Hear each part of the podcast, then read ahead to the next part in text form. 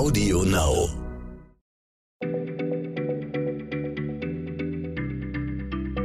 Schneller Schlau, der tägliche Podcast von PM.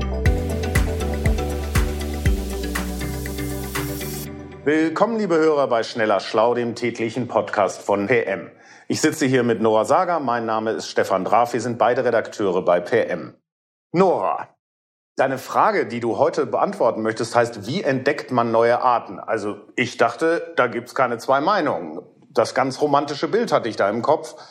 Da gibt's Naturforscher, die schlagen sich irgendwo durch den Dschungel und plötzlich entdecken sie einen schillernden Käfer, den noch niemand zuvor gesehen hat.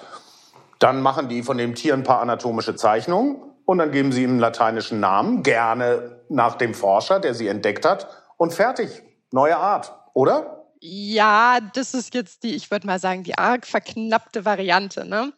Ähm, also erstmal muss man sagen, heutzutage reicht es nicht aus, einfach bunte Käfer im Dschungel zu sammeln.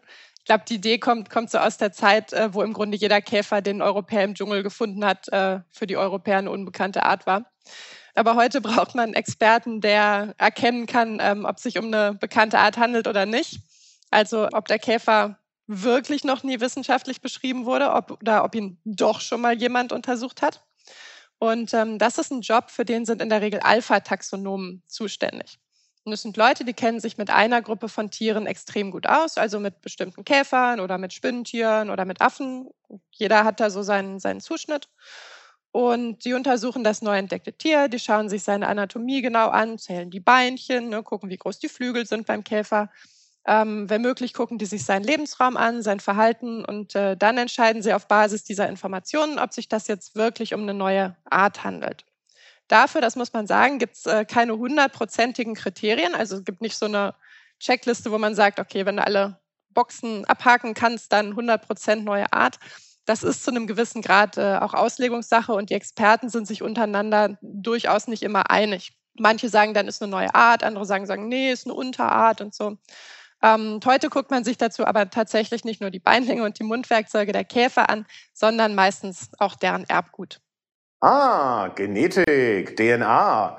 Okay, also äh, ich, ich, ich weiß auf jeden Fall, dass das äh, in, der, in der Medizin äh, ja schon wirklich gang und gäbe ist und, und sehr, sehr hilfreich ist. Und ehrlich gesagt, klar, äh, also in der Taxonomie hört sich das logisch an, aber dann, dann reicht das doch auch. Man guckt sich das Erbgut an, vergleicht es mit verwandten Arten und wenn die Unterschiede groß genug sind, sagt man, neue Art, wunderbar. Ja, es gibt tatsächlich auch Forscher, die äh, genau diese Methode verfolgen. Es nennt sich DNA-Barcoding, also von den Barcodes an der Kasse, die man so auslesen kann. Ähm, und dazu schaut man sich aber gar nicht das gesamte Erbgut an, sondern zumindest bei Tieren ähm, einen bestimmten Abschnitt im Erbgut. Der verändert sich im Laufe der Evolution mit einer gewissen Geschwindigkeit weil der immer mal wieder mutiert. Wenn der Unterschied zwischen äh, verwandten Arten groß genug ist, dann sagt man, okay, diese Tiere haben sich jetzt so lange in unterschiedliche Richtungen entwickelt, dass man von getrennten Arten sprechen kann. Die Methode hat ein äh, kanadischer Forscher entwickelt, der heißt Paul Hubbard. Und äh, die Ergebnisse, das hat er geprüft, decken sich in der Regel ganz gut mit dem, was die Taxonomen anhand der Tieranatomie entscheiden, also was da Art ist und was keine eigene Art ist.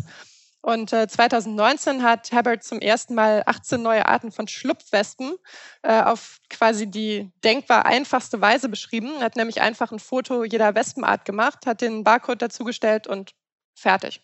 Ja, das klingt total praktisch. Aber sag mal, warum schließt er sich denn noch mit den traditionellen Taxonomen kurz irgendwie? Also warum macht man das nicht nur noch nach dieser Methode? Weil wozu brauche ich das Alte dann? Also Hubbard behagt sich vor allem mit den äh, traditionellen Taxonomen, die sind sich nicht immer ganz grün. Aber es ist tatsächlich so, also die Methode ist extrem schnell und sie ist extrem billig. Und das ist tatsächlich nicht unwichtig, weil viele Arten schneller aussterben, als sie überhaupt beschrieben werden können. So, kleines Rechenbeispiel. Man geht davon aus, dass es etwa 8,7 Millionen Arten auf der Erde gibt. Das sind jetzt nur die, die Eukaryoten, also Tiere, Pflanzen und so. Äh, Bakterien und Archäen lassen wir außen vor, da gibt es noch viel, viel, viel mehr von. Und würde man die alle taxonomisch beschreiben, dann bräuchte man geschätzt 480 Jahre. Jetzt können sich alle vorstellen, wie viele Tierarten in äh, den nächsten 480 Jahren noch aussterben werden mit unserer kräftigen Unterstützung. Ähm, das heißt, die werden überhaupt nie beschrieben werden, weil die schon wieder weg sind. Und Paul Habert meint, er braucht äh, nur 25 Jahre, um mit DNA-Barcodes alle Tiere und äh, Pflanzen quasi einmal zu katalogisieren. Ist ein enormer Geschwindigkeitsvorteil, muss man schon sagen. Aber Nora, ich ahne doch, dass da ein Problem ist. Wo ist es? Also das erste Problem ist, ähm, es besteht die Gefahr, dass ein Tier zu einer neuen Art erklärt wird, das eigentlich schon längst beschrieben wurde. Denn die Genetiker, die sich diese DNA-Barcodes angucken, sind in der Regel keine super Experten für diese Tiergruppe. So, also vielleicht entdecken sie per Barcode eine neue Art oder glauben das zumindest. Und tatsächlich ist hier, dieses Tier aber schon längst irgendwo beschrieben. Und das gibt eine Menge Durcheinander. Also das wäre ungefähr so, als ob äh, zwei verschiedene Gruppen von Bibliothekaren eine Bücherei managen und äh, jeder hat ihr eigenes System. Und am Ende blickt überhaupt keiner mehr durch und es hat auch keiner Lust, das Chaos wieder aufzuräumen. Das ist Problem eins. Und Problem zwei ist, dass dieses DNA-Barcoding nicht für alle Tiere gleich gute Ergebnisse liefert.